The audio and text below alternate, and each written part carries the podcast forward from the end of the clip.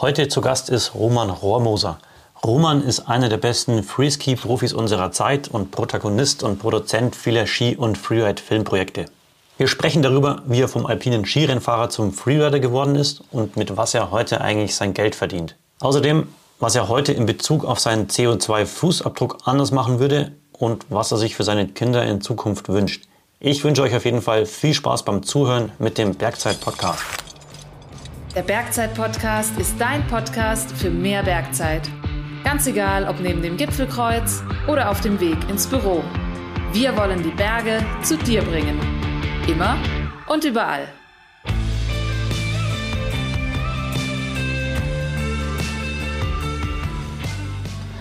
Roman, herzlich willkommen bei uns im Bergzeit-Podcast. Servus, hallo. Roman, ich sitze hier in meinem Homeoffice im bayerischen Voralpenland. Wo genau bist du gerade? Ich sitze äh, im Zillertal, in Ramsau im Zillertal, bei mir zu Hause im Büro. Es ist ein wunderschöner äh, Dezembertag, oben liegt Schnee und ich sitze im Büro. Es scheint die Sonne. das ist gut, da bin ich äh, Luftlinie gar nicht weit weg von dir. Hast du schon einen Wetterbericht gesehen fürs kommende Wochenende? Ja, schaut gut aus. Also ich glaube, es kommt einiges an Neuschnee und der Winter kann dann richtig losgehen. Da leuchten die Augen. Gell? Genau. Seitwärts wieder.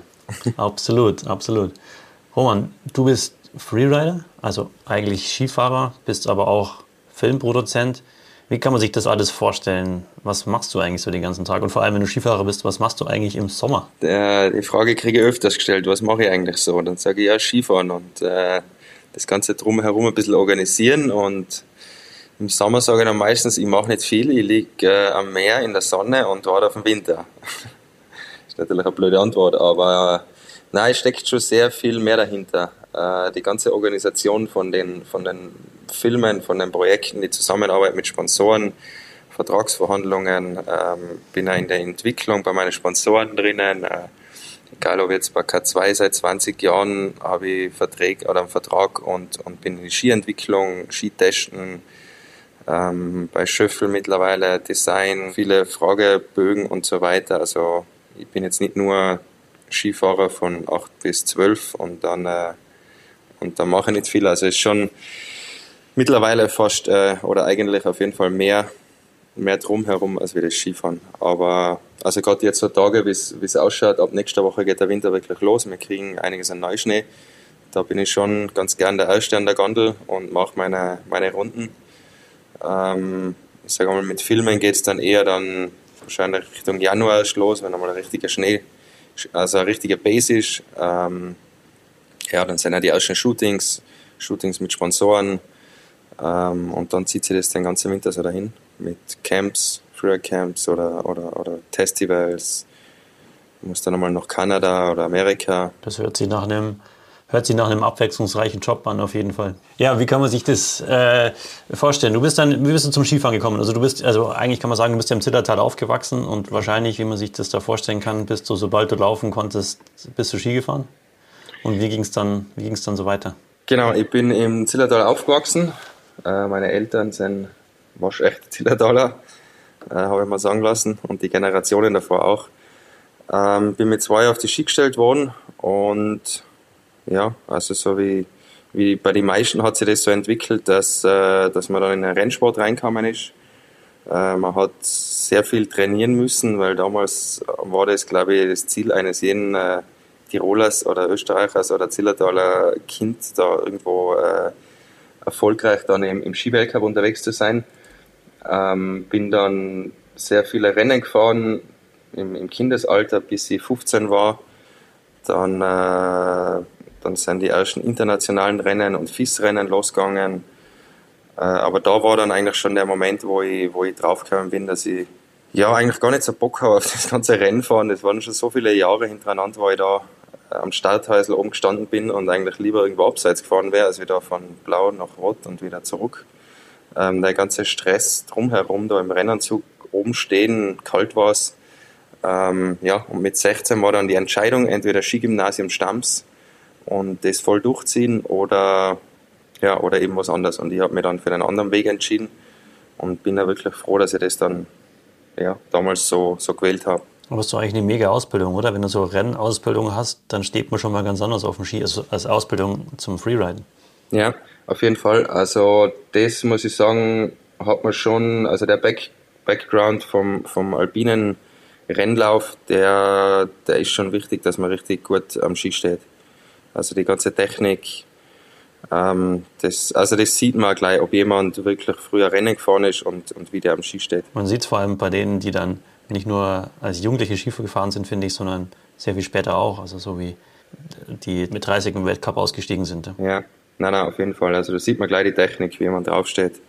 Gleich beim Sessellift, wenn er aussteigt, äh, sieht man schon, ob der Skifahren kann oder nicht. Und wie ging es dann weiter? Also du bist dann sagt, okay, äh, Off-Pist fühlst du dich wohler wie On-Pist und wie war dann eigentlich der Weiterweg zum, zum Profi? Weil wenn du Rennfahrer bist, dann ist es ja so vorgezeichnet, Skigymnasium, du bist beim, äh, bei den Verbänden drin, du bist bei den Rennen mit dabei, ja. aber wie funktioniert das beim Freeriden? Ähm, also das war dann eigentlich so, dass, dass das war die erste Zeit, wo dann die, die, die breiten Ski rausgekommen sind. Ich war damals, glaube ich, 17, 18. Und durch Zufall habe ich halt über einen Kollegen von mir so einen breiten Ski gekriegt. Den haben sie damals in Kanada drüben, haben sie schon einige Jahre gehabt. Äh, zum, das, ich weiß nicht, wie sie damals gesagt haben, das war halt ein reiner Heli-Bauder-Ski quasi, was sie nur für die, für die Heli-Lodges gehabt haben. Und so einen habe ich einmal gekriegt und habe mir gedacht, ja, wie geil ist das denn? Hey? Also nicht mehr den schmalen Rennski mit, mit, weiß nicht, 70er Mittelbreite da irgendwo rumeiern im Gelände, sondern halt so einen breiten Ski und oben aufschwimmen und runterballern, das war das, ja, das war das Geilste für mich.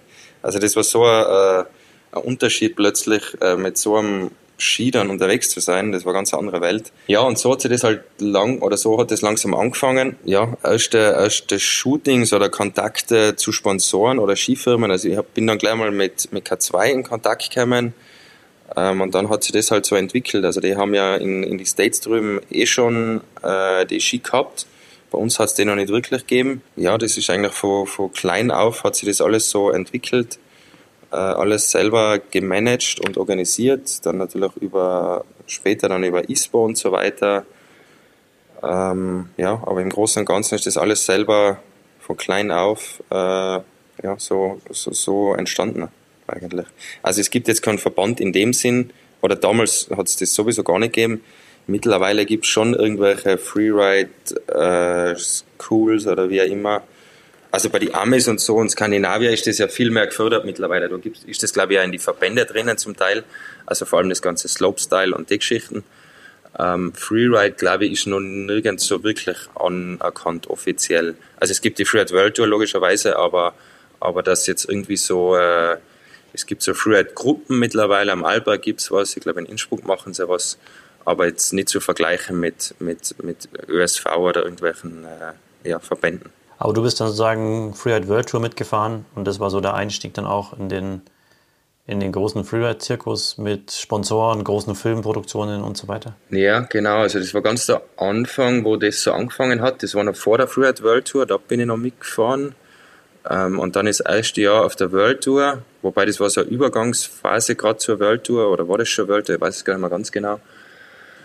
Ähm, das war schon cool, das, das Netzwerk und andere Gleichgesinnte da kennenzulernen, aber ich, ja, ich wollte dann, ich wollte einfach weg von dem ganzen Contest. Ich bin jahrelang die Rennen gefahren und habe einfach die Schnauze voll gehabt von zu der Zeit dort sein und da runterfahren, wo irgendjemand sagt, weil das, das hat mir einfach extrem genervt, weil die Bedingungen waren meistens echt nicht so prickelnd und dann hast du da irgendwie ja schon Gas geben müssen und das, das hat mir einfach nicht getaugt. Also ich wollte immer schon, wie der Name schon sagt, das Free Riden eben äh, frei machen und selber entscheiden, wann und wie und wo ich runterfahre.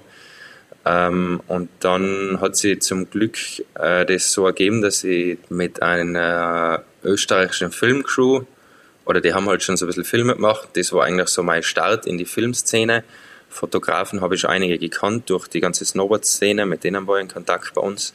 Bin natürlich jahrelang gedisst worden als Skifahrer. Mittlerweile bin ich mit den ganzen Leuten unterwegs und, und äh, verstehen uns echt gut. Also eh schon jahrelang. Ähm, und dann irgendwann habe ich den Sprung geschafft, dass ich zu Walden Miller in die USA also über Sponsoren, mit denen in Kontakt gekommen bin, habe mit denen in Japan gefilmt und in der Schweiz und wäre dann nachher normal eingeladen worden, ein Jahr drauf, da habe ich mich dann aber verletzt. Also das war eigentlich so mein großer Sprung äh, in die Filmszene und, und habe mir eigentlich einen Namen gemacht mit Warren Miller. Ja, du hast ja eigentlich mehr oder weniger mit allen großen Produzenten gearbeitet, oder? Ja, schon. Also es waren schon einige große dabei. Also eben vor allem dann mit, mit die Amerikaner, dann mit Nimbus, äh, mit äh, Matchstick. Wobei das war dann immer schwierig mit die Amis, also mit äh, vor allem so großen wie Warren Miller, da ist halt immer um das gegangen, welche Sponsoren stehen dahinter. Da hat man schon gemerkt, dass äh, die haben schon lieber die, die Amis dabei gehabt oder bevor, also die Amis sind ja so wie die Amis halt sind. Da gibt es halt Amerika und alles andere ist dann halt ein bisschen läuft so mit. Ähm, also es war schon schwierig. Wenn die zu uns rüberkamen sind, dann war das recht einfach, dann hat man für die das organisiert und dann, und dann haben sie das natürlich gern gehabt, wenn jemand vor Ort das macht. Aber sonst äh, in umgedrehter Weise war das dann öfters schwierig. Dann war man eher so ein Anhängsel und also ist schon nicht ganz leicht, da bei denen äh, Fuß zu fassen. Du bist ja mit den, mit den besten Freeridern zusammengefahren. Welcher hat dich so am meisten beeindruckt? Hast du so ein Idol gehabt oder so ein Vorbild gehabt? Boah, ja, da waren schon viele. Also gerade bei K2, wo ich am Anfang dabei war, da war noch äh, Glenn Blake, Sean McConkey, Seth Morris, mit dem war ich einmal in Alaska, da habe ich mir dann gedacht, äh, die Sache läuft da nicht ganz normal ab, ähm, weil der doch ein bisschen abgedrehter war. Ähm, aber nein, ich habe echt äh, sehr inspirierende äh, Persönlichkeiten kennengelernt, aber ich glaube, äh, Sean McConkey war sicher einer der, der ja, einfach ein, ein mega cooler Typ und, und Gott sei Dank habe ich ihn noch kennenlernen dürfen. Ist, ist leider dann verunglückt bei einer so Ski-Base-Aktion in den Dolomiten. Bei K2 warst du auf jeden Fall bei der Marke mit den verrücktesten Skifahrern wahrscheinlich. ja, das Zeit. war zu der Zeit damals schon ein ziemlich abgedrehter Verein, ja. Wie siehst du so die Entwicklung eigentlich beim Freeriden? Früher war man ja eher der Exot, wenn man neben der Piste gefahren ist oder es gab gar nicht die richtigen Ski oder die passenden Ski und ähm, heute ist es ja eher, heute sieht man eigentlich mehr All Mountain oder Freeride Ski mhm. als klassische Ski. Wie ist so dein Blick da drauf auf die Entwicklung? Ja, das ist schon Wahnsinn. Also früher bist du belächelt worden und die Leute, also nach wie vor sagen sie teilweise am Lift, äh, Wasserski, ganz klassisch, was macht sie da mit den Skiern? Und sage ich immer, ich gehe langlaufen, aber die sind zu breit. ja, es braucht eigentlich in jedem Skigebiet nur noch irgendwie rausschauen, dann, dann sieht man gleich, also es ist brutal, wie viele Leute mittlerweile oft bis unterwegs sind also teilweise erschreckend. Das fährt ja jeder, jeder, der was gerade irgendwo irgendwo runterkommt, fährt raus und denkt sich, ach wie cool und schön und hat aber keinen Plan, was schon ein bisschen erschreckend ist. Aber ja, auf die Entwicklung zurückzukommen, ist schon brutal, wie viele Leute oft bist unterwegs sind. Und, und ich glaube, es sind immer mehr, die was rausgehen, die Freiheit suchen, die Skitouren gehen, weg von der Masse. Aber ich glaube, das meiste Geld wird sicher noch mit den, mit den klassischen äh, Alpinen oder, oder Bischenski gemacht. Ähm, wobei die ganze, der ganze Tourensektor schon auch extrem zunimmt. Wie siehst du, wie siehst du das mit, mit dem Skitouren gehen? Denkst du, dass die meisten Einsteiger, die heute anfangen, auch nur auf der Piste unterwegs sind? Da hält sich ja immer so das Gerücht, dass 50, 60 Prozent aller Skitoureneinsteiger nur auf der Piste unterwegs sind und gar nicht neben der Piste? Ähm, ja, ich sage, das ist mal sicher nicht schlecht, um ein Gefühl zu kriegen. Also es, man soll nicht sofort irgendwo ins Gelände gehen und da irgendwo was riskieren oder so, weil es geht ja dann trotzdem gleich einmal äh, ein bisschen zur Sache. Also auf jeden Fall irgendwo auf der Piste anfangen und dann kann man sich ja immer wieder mal ein bisschen weiter darüber hinaus wagen und, und schauen, was so geht oder eben nicht geht. Ähm, man soll natürlich auch halbwegs Skifahren können, können auf der Piste, sonst macht es im Gelände dann auch nicht so viel Spaß. Sobald dass man dann auch ins Gelände geht, sollte man natürlich äh, gewisse andere Sachen auch im Hinterkopf behalten oder im Vorderkopf. Mit wo fährt man ab, äh, wie fährt man ab, äh, Sicherheit, Lawinen, Warnstufe, Wetter und so weiter. Ja, man sieht ja immer wieder, äh, immer wieder Leute, die sich vielleicht im Gelände nicht so wohlfühlen, sich aber trotzdem irgendwie wild runterhauen oder äh, keine Ahnung haben von, von Lawinen oder nicht die Sicherheitsausrüstung dabei haben. Fühlst du dich eigentlich ein bisschen verantwortlich auch dafür, für diesen Boom oder für dieses, ähm, weil auf, in Filmen sieht man ja eigentlich nicht, wie viel hast du dich damit beschäftigt. Das hast du ja wahrscheinlich, ja. Ähm, wenn du bevor du irgendwo reinfährst. Nein, nein, auf jeden Siehst Fall, du dich ja. da irgendwie so mitverantwortlich ein Stück weit dafür, für den Boom? Ja, sowieso immer. Vielleicht fürs Vormachen ja. ein Stück weit. Auf jeden Fall, ja, das ist ja genau das. Also andererseits bin ich froh, wenn ich niemanden so wirklich sehe irgendwo abseits, wo ich unterwegs bin, und andererseits äh, bin ich natürlich, oder sind wir Freerider, was irgendwie Reichweite und so weiter haben und uns da auf, auf, so, auf den sozialen Medien quasi da brüsten oder Sachen zeigen. Ja sicher, die Leute schauen sich das an und denken, es war cool, das schaut alles so geil und easy und super aus. Es ist part of the game, Sponsoren wollen natürlich äh, Sachen, dass man das nach außen trägt. Ja, ist halt immer ein bisschen schwierig, da so einen Mittelweg zu finden. Also ich versuche dann natürlich auch immer darauf hinzuweisen, was da alles dahinter steckt, äh, wie wir uns darauf vorbereiten.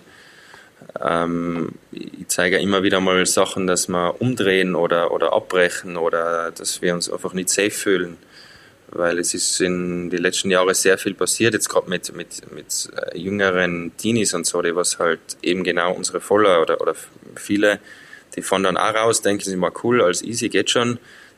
Ähm, ja, eine falsche Entscheidung und, und das, ja, das kann halt vorbei sein.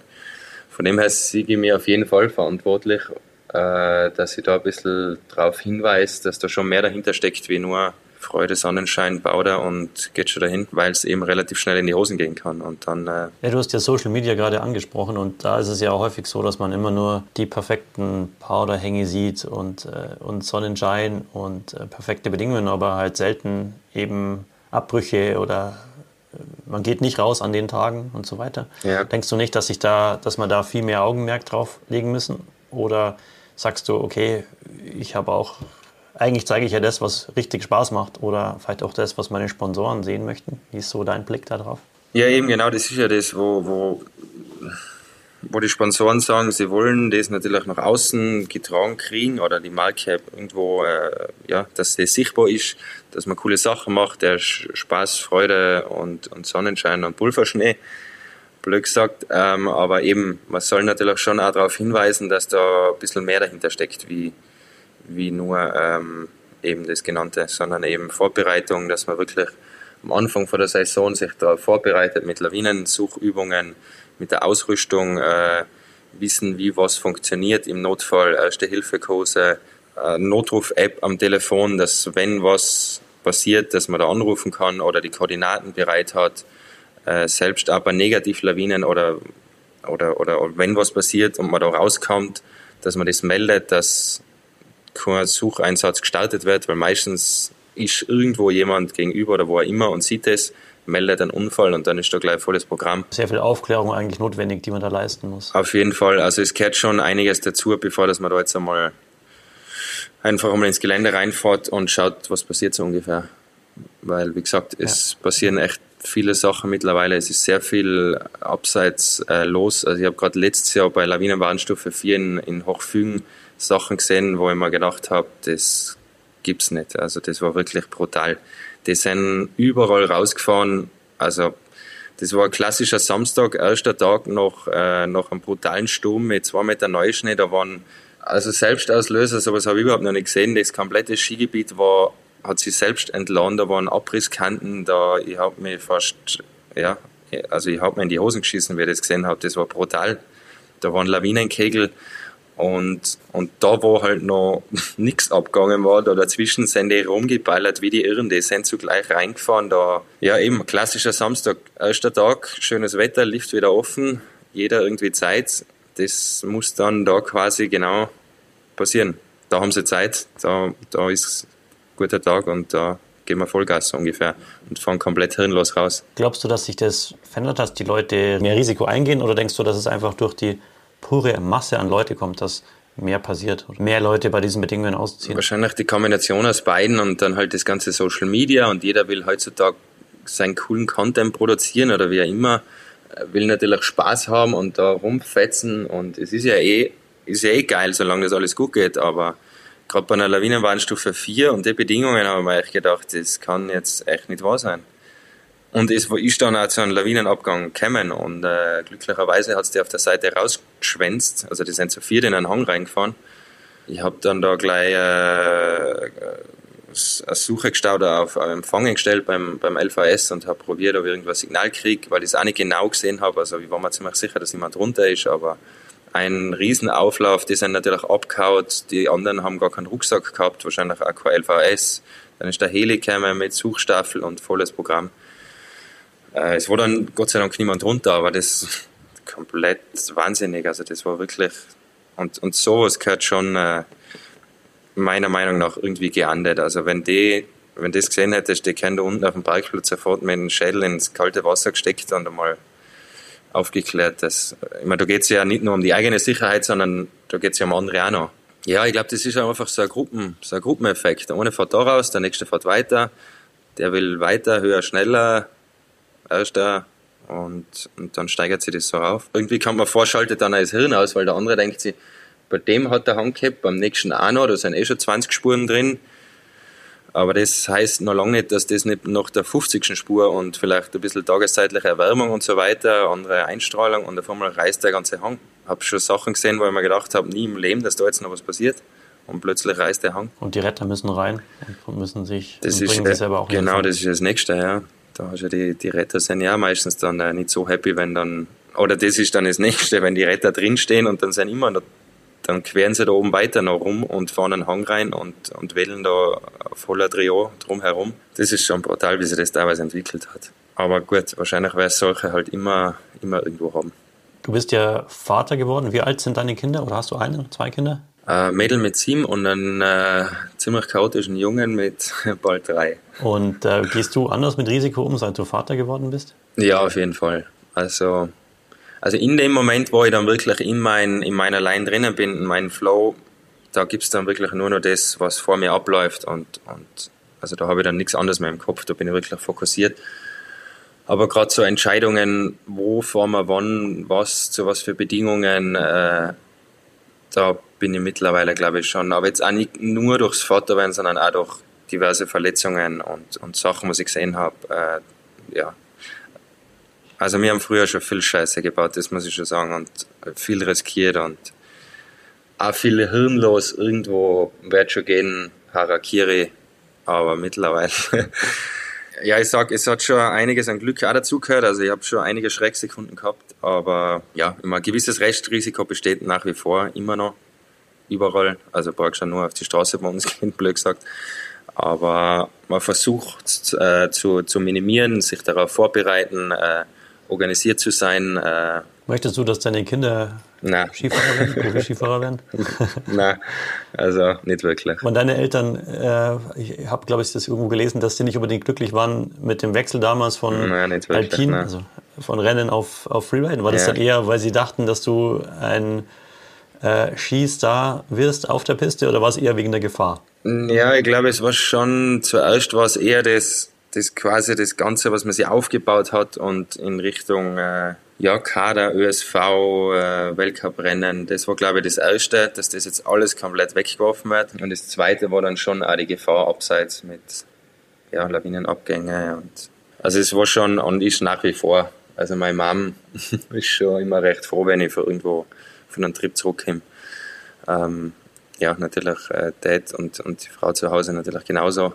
Ja, ich glaube, man, man, man wächst in das rein und versucht damit zu leben, aber gewisse Sorge hat man natürlich schon. Aber ich glaube, es geht noch schlimmer, man könnte äh, Basejumper sein, oder? also ich glaube auch, dass da nochmal einiges Luft nach oben ist, was Risiko was Risiko betrifft, ja. Genau. Aber du hast ja gerade schon gesagt, es ist nicht unbedingt dein Wunsch, dass deine Kinder Profi-Skifahrer werden, aber wahrscheinlich gehe ich davon aus, äh, freust du dich, wenn sie auch in Zukunft auch noch Skifahren können. Nein, nein, auf jeden Fall. Beschäftigst du dich mit dem Klimawandel, weil wir werden ja schon damit direkt damit konfrontiert. Jetzt können wir vielleicht froh sein, dass Anfang Mitte Dezember Schnee kommt, ja. aber selbstverständlich ist das ja auch nicht mehr. Wie gehst du damit um? Ja, das ist natürlich sehr schade, gell? weil früher war das mit den Winter, das war schon eine ganz andere Nummer. Ähm, jetzt sind es teilweise nur noch so Ausreißer, dass halt einmal gute Winter dabei sind ähm, oder richtige Stürme durchkommen, aber gerade jetzt so wie die letzten Jahre kommt halt immer, ja, kommt halt einmal irgendwie viel Schnee und dann geht voll der Wind oder es regnet drauf oder also der Klimawandel, der ist schon, da sind wir schon mittendrin. Ob das jetzt immer, der wird für uns sicher wahrscheinlich mit, mit allen möglichen Faktoren beeinflusst. Aber ich glaube jetzt, also meine persönliche Meinung ist jetzt nicht, dass, dass das nur von uns ausgeht. Also das ist einfach ein Lauf. Also wir gehen ja eigentlich in Richtung Eiszeit hin, aber es sind immer wieder so Schwankungen drin. Jetzt ist halt eine wärmere Phase die nächsten, keine Ahnung, 100 Jahre oder, oder wie auch immer. Und da sind wir halt wahrscheinlich gerade drinnen oder oder nicht, ich weiß es nicht. Das, äh, da scheiden sich die Geister und da streiten ja viele drüber. Ähm, aber nichtsdestotrotz soll jeder darauf schauen, dass der, dass der das Beste dafür tut. Und also ich fahre zum Beispiel viel mit dem Radl irgendwo hin, wenn es irgendwie möglich ist, oder mit meinen Emissionen. Also ich, viele meinen, ich gehe da jeden zweiten Tag zum Helifliegen. Ich glaube, ich war das letzte Mal Helifliegen vor vier Jahren. Kurze Werbung. Vor 200 Jahren hat alles mit Strümpfen angefangen. Das kleine Städtchen Schwabmünchen war damals eine Hochburg der Stricker. Viele Einwohner haben die Waren von ihrem Heimatort aus als fahrende Händler im ganzen Land verbreitet. So auch Georg Schöffel. 1804 hat er seine Konzession als Strumpfhändler beantragt. Kriege spielen in der Firmengeschichte von Schöffel eine entscheidende Rolle. 1809 leistet Josef, der Sohn des Firmengründers, seinen Wehrdienst, überlebt die Schlacht von Abensberg und rettet dem bayerischen Kronprinzen Ludwig das Leben. Dafür bekommt er eine lebenslange Leibrente. Er steigt in den Strumpfhandel ein, investiert und das Unternehmen wächst. 150 Jahre später übernimmt Hubert Schöffel die Geschäfte und will seinen eigenen Weg gehen. Er lässt ein neues Bekleidungshaus in Schwabmünchen errichten und seit 1961 produziert Schöffel selbst Hosen. Der Wandel vom Händler zum Hersteller. Wanderhosen finden reißenden Absatz und es folgt die Produktion von Anoraks. Hubert wird Mitte der 70er zum Wanderpapst. Mittlerweile leitet Peter Schöffel in siebter Generation die Firma. Heute ist die Marke Hersteller hochwertiger Bergsportbekleidung. Die Bergsteigerin Gerlinde Kaltenbrunner ist langjährige Athletin von Schöffel. Sie hat bereits alle 14 8000er bestiegen und trägt mit ihrer Erfahrung und ihrem Feedback zur Weiterentwicklung der Schöffel-Produkte bei. Werbung Ende. Fühlst du dich nicht auch als Mitverursacher? Du bist ja auch um die Welt geflogen in die besten Spots nach Alaska, ja. nach Japan. Äh, ihr habt Filmaufnahmen mit Heli gemacht oder da kommt man ja anders gar nicht hin, teilweise äh, zu den Spots. Ja, das ähm, stimmt schon, ja. Hat sich da die Einstellung für dich geändert? Würdest du das heute nochmal genauso machen oder gehst du da heute ähm, anders damit um oder schaust auf nachhaltigere Produktionen? Na, auf jeden Fall. Also ich habe ja eben die Zusammenarbeit mit Schöffel, das war ja auch ein Grund, äh, Grund dafür, dass ich da mit denen äh, das gemacht habe, weil, weil die auch sehr Familien, äh, Familienbetrieb und schauen sehr drauf auf Nachhaltigkeit und so weiter. Ich schaue jetzt auch, dass ich die, die, die ganzen Emissionen und so weiter so, so gering wie möglich halte. Also ich war jahrelang nicht mehr irgendwie in Kanada oder die States. Heuer war ich drüben für äh, äh Bike-Shooting. Äh, kann man natürlich auch bei uns machen. Haben wir jetzt auch jahrelang gemacht, aber jetzt haben wir wieder mal gesagt, ja, es passt alles zusammen und das ziehen wir durch.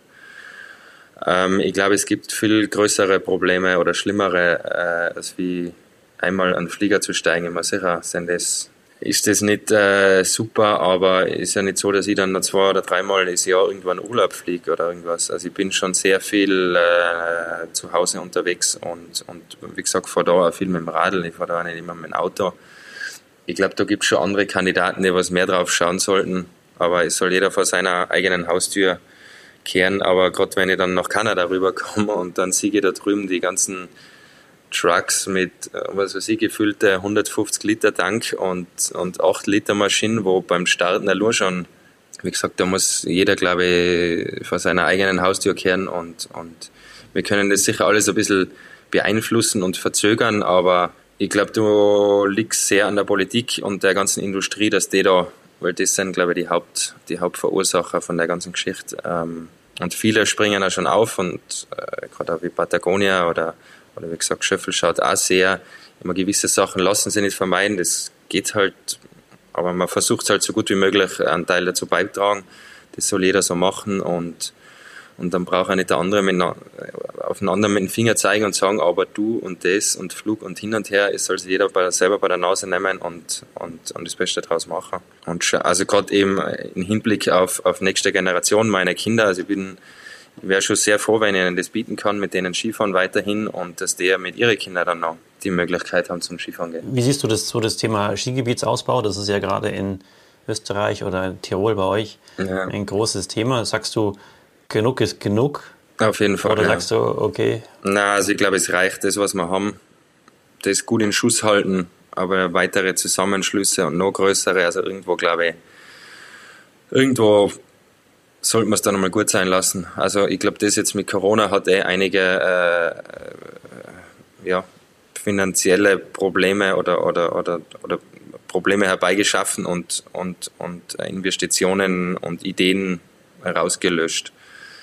Ähm, also wir haben echt sehr viele gute Liftanlagen und, und ein bisschen Kilometer, aber irgendwo, irgendwo reicht es dann auch. Das passt, wie es ist und mehr braucht man da auch nicht mehr. Ja, das passt ganz gut. In deinem letzten Filmprojekt oder größten Filmprojekt Timeout, das war glaube ich letztes mhm. Jahr, dass das rausgekommen genau, ist, ja. oder? Zeigst du so ein bisschen, dass man eigentlich nicht nur Action braucht, um glücklich zu sein, sondern es geht ja um den, um den Almbauern, der seit 65 Sommern im, mhm. ähm, auf der Alm ist und, genau. äh, und das Gespräch mit dir und du bist jetzt dann doch jemand, der immer Action sucht. Ähm, aber was für mich nicht so rausgekommen ist aus dem Film ist, wäre das eigentlich auch was für dich? Also könntest du auch sagen, okay, ähm, so wie der auf der Alm nicht mehr, um glücklich zu sein? ähm, auf jeden Fall, ja. Also ich bin schon sehr naturverbunden. Ich bin ja Jäger. Ich war selbst da oben im Melzengrund, wo der Schorsch eben äh, seine Hütte hat. Äh, habe die Jagdaufsicht gemacht, zehn Jahre lang.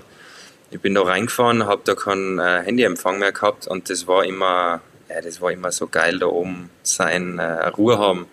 Kommt selten jemand hin, kein Handyempfang. Es war immer, also es war eben damals schon ein Timeout, jedes Mal, wenn ich dort war ein bisschen die Gamseln zuschauen, Salzsteine tragen, äh, in der Hütte Feuer machen.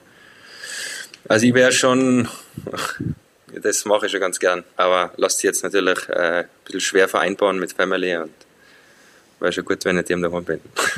aber grundsätzlich glaube ich, wird es jeden, jeden mal gut tun. Äh, also da sind teilweise Manager aus Wien äh, oder woher immer kämen zu ihm auf die Alm, haben eine Woche lang da oben das wirkliche Timeout äh, bei ihm genossen, haben da ab und zu ein Bier mit ihm getrunken, haben sie die Fiers im Brunnen gewaschen. Ja, die, also da hast du gemerkt, wie gestresst die Menschen hinkommen die erste Zeit, die ersten Tage und, und wie sie die verändern. Also nicht nur äußerlich, sondern halt auch mit dem ganzen Wesen, äh, mit der ganzen Hektik und alles. Am Ende der Woche, die waren, das war Wahnsinn. Also das kann ich nur jedem empfehlen, einmal eine Woche lang irgendwo hin, ohne Empfang erreichbar sein, Verpflichtungen einfach nur abschalten und das, das kann uns schon resetten. Das stimmt, ja, das kenne ich auch sehr, sehr gut. Äh, in dem Film geht es ja auch ums Mountainbiken und du hast gerade auch erzählt, du warst jetzt im, äh, in Amerika zum, zum Shooten auch für das Thema Mountainbike. Ist das für dich inzwischen äh, neben dem Skifahren im Winter sagen auch als Einnahmequelle oder als, als Profi auch, auch ein wichtiges Thema? Hat das so ähm, ja, also angefangen hat es ja mit dem Biken eigentlich ja, weil es mir einfach Spaß gemacht hat, weil die, die ganze Trail-Szene sich im Stillertal auch durchgesetzt hat.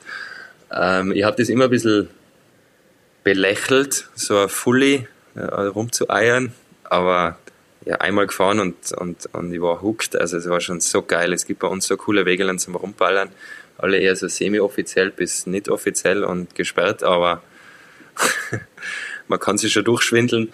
Ähm, und das hat sich dann halt so entwickelt, dass ich dann irgendwann die Mountainbike-Ausbildung gemacht habe in Leogang und, und ja, seitdem biete ich Camps an, eben für mehrere Leute zugleich, so Techniktraining, Single Trail Camps und äh, mittlerweile schreiben mir sehr viele über Instagram an, was, was einfach privat fahren gehen wollen für einen Tag oder so. Ja, das finde ich schon sehr cool. Also die Leute sind schon alle sehr stoked.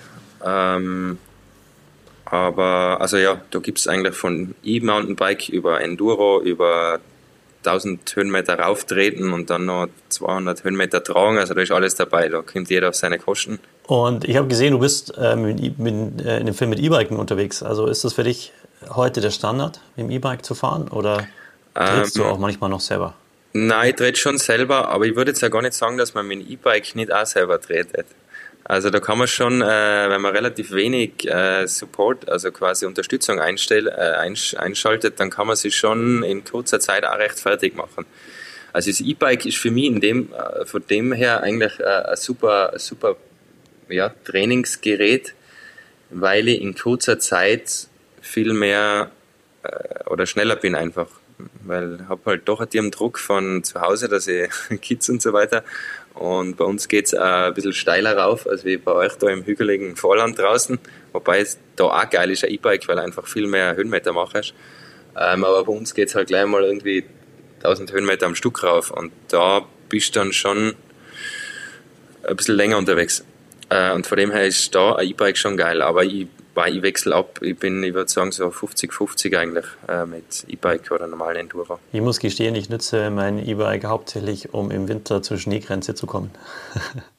und dann mit Ski weiterzugehen. Genau, das ist das Nächste, für was das E-Bike richtig geil ist. Ich mittlerweile für Klettertouren und so weiter, so hochalpine Sachen, äh, irgendwo ein Seitental reinfahren, äh, dann einen Trail rauf, wenn es zulässt und dann um Klettern zu gehen. Also das ist schon ein sehr cooles Multitool mittlerweile.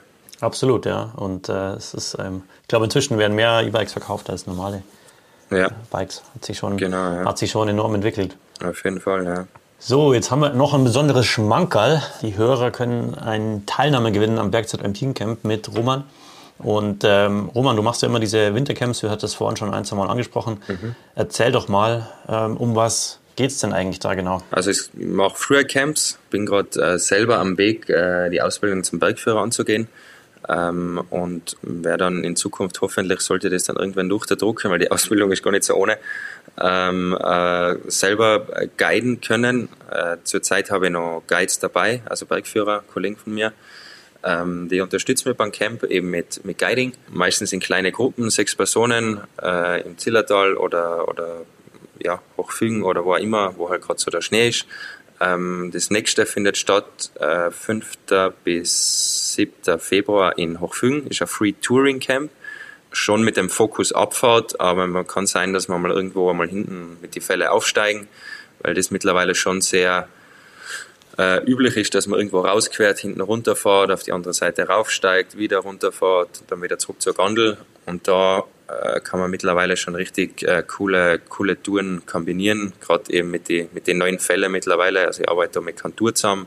Die Hybridfälle, das ist echt richtig cool. Die kannst du mehrmals drauf äh, knallen, auch mit Filmen. Bin eigentlich nur noch mit den Fällen unterwegs. Kurze Werbung. Aus dem Herz der Alpen auf die Berge der Welt. Was denkt ihr, für welche Firma könnte das ein Werbeclaim sein? Aus dem Herz der Alpen ist in diesem Fall Innsbruck in Tirol. Und auf die Berge der Welt kommt man zu Fuß oder eben mit Ski. Vorausgesetzt, wenn die Fälle dran sind. Und die produziert die Firma Contour schon seit 1975. Fälle sind so wichtig zum Tourengehen. Aber wisst ihr eigentlich, woraus die bestehen? Das Ausgangsmaterial aller Konturfälle ist Mohair. Das ist die Wolle einer kleinen, zotteligen Angora-Ziege. Sieht aus wie ein Schaf, ist aber eine Ziege. Vorteil, die Wolle ist robust und bleibt auch bei tiefen Temperaturen weich. Gemischt wird die Wolle dann mit synthetischen Fasern. Die sind günstiger, langlebiger, noch robuster und griffiger bei Harsch. Je nach Einsatzzweck variiert dann das Mischverhältnis. Du kannst die Lebensdauer deiner Felle verlängern, indem du sie gut pflegst. Achte darauf, dass deine Felle auf Tour nicht mit Dreck oder zu viel Wasser in Berührung kommen. Ein No-Go ist zum Beispiel, die Felle gerollt zu lagern. Contour hat übrigens auch viele Helferlein zur Pflege deiner Felle. Im Bergzeitmagazin haben wir zusätzlich noch ein paar wertvolle Tipps und Tricks für dich. Werbung Ende. Die Nachfrage ist ja immer größer geworden, genau für solche Sachen. Die Leute wollen ein bisschen Abenteuer, nicht nur links und rechts vom Lift. Ähm, und deswegen biete ich heuer das in Hochfügen an. Und äh, dann gibt es noch das klassische Freeride Camp, das ist 31. März bis 2. April. Äh, Location Zillertal, entweder in Zell, Hochfügen oder wo immer, da müssen wir schauen, wie es vom Schnee her ist. Äh, da geht es dann wirklich nur um besten Schnee, tiefen Meter, Gondel, Vollgas. Genau. Aber soll ja nicht heißen, dass man nicht einmal eine Viertelstunde irgendwo aufsteigen, raufhiken, um irgendwo runterzufahren. Ja, ist immer sehr, wird sehr gut angenommen. Die Leute sind immer wirklich stoked. Ähm, ein gewisses Level an Können soll natürlich Voraussetzung sein. Ähm, mache das oft mit meinen Sponsoren und Partnern zusammen. Also schaut's rein, gegebenenfalls schreibt's. Genau, da könnt ihr bei uns ein komplettes Wochenende gewinnen, und inklusive einem umfangreichen Ausrüstungspaket. Und ihr müsst eigentlich auch gar nicht so viel dafür machen. Ähm, man muss sich eigentlich nur bei uns beim Bergzeitclub anmelden, ist kostenlos. Und dann eine E-Mail schicken an uns, warum ihr gerne mit Roman zum Skifahren gehen möchtet. Und schon seid ihr im Lostopf. Und äh, die wegen Bewerbungsphase. wegen Après-Ski, genau, wahrscheinlich. Da ist sehr hochfügen auch nicht ganz schlecht. Genau. Ähm, die Bewerbungsphase geht vom 1. Januar äh, 23 bis zum 31. Januar. Und ähm, ihr findet auch nochmal alle Links in den Show Notes. Genau, ja, ähm, dann sind wir eigentlich auch schon wieder am Ende. Roman, vielen Dank für das Gespräch. War Gerne. super informativ und ja. ähm, ich bin gespannt, was wir da noch in Zukunft alles von dir äh, sehen werden mit Bike und, äh, und Ski und ähm, wünsche dir alles Gute für die die Bergführerausbildung. Vielen Dank. Gute ja. Sache, dass du das machst. Ja. Und ähm, wünsche ich dir viele, viele tolle Tage im, im Schnee. Und im Fels. genau. Fels, genau. Du, eine Sache hätte ich noch äh, für alle Zuhörer, ähm, weil mich schon oft Leute fragen, äh, oder weil ich es auch oft sehe, dass wenn irgendwo Spuren rausgehen, fahrt bitte nicht immer alle Spuren nach und fühlt euch sicher, weil man weiß nie, wo die Spuren so enden, ob die sich ausgekannt haben oder nicht, oder was die sich dabei gedacht haben, weil das habe ich schon sehr oft äh, mitgekriegt. Äh, und bitte nur mal, wenn ihr rausfahrt, äh, informiert euch, Lawinenwarnstufe, äh, wo fahrt ihr hin? Also ihr müsst euch wirklich auskennen mit Koordinaten, was für ein Berg, weil wenn was passiert, dann sollt ihr wissen, was, was zu tun ist. Also bereitet euch darauf vor, nehmt die nötige Ausrüstung mit, ähm, besucht ein Camp oder, oder, oder Lawinencamp oder was auch immer. Und es ist einmal besser, irgendwo umzudrehen und Nein zu sagen, als wie einmal äh, zu viel riskieren und, und dann immer da zu sein. Auf jeden Fall äh, wichtige Worte und im Zweifel lieber auch ein Skifell mit einpacken, damit man wieder zurückkommt, wenn man mal irgendwo runtergeht. Genau, das ist immer eine gute Idee. Und dann im Optimalfall das Skifell noch richtig aufziehen. Weil falsch rum ist auch blöd. Habe ich auch schon öfters gesehen. Das ist gleich wie die Holländer, wenn sie die Ketten bei einem Vorwart, äh, bei einem Frontantrieb äh, hinten montieren. das äh, funktioniert auch ganz gut. jeder, jeder ist mal Anfänger. Jeder, wer das will. Genau. Roman, in diesem Sinne, okay. vielen Dank, einen schönen Winter und bis Dankeschön. zum nächsten Mal. Ich wünsche euch auch alle. Ich hoffe, der Podcast hat euch gut gefallen. Wenn ja, dann abonniert doch gerne unseren Kanal. Jetzt noch eine Ankündigung für die nächste Folge. Da serviert euch mein Kollege Jan nämlich eine Beratungsfolge zum Thema Langlauf Basics. Bis zum nächsten Mal.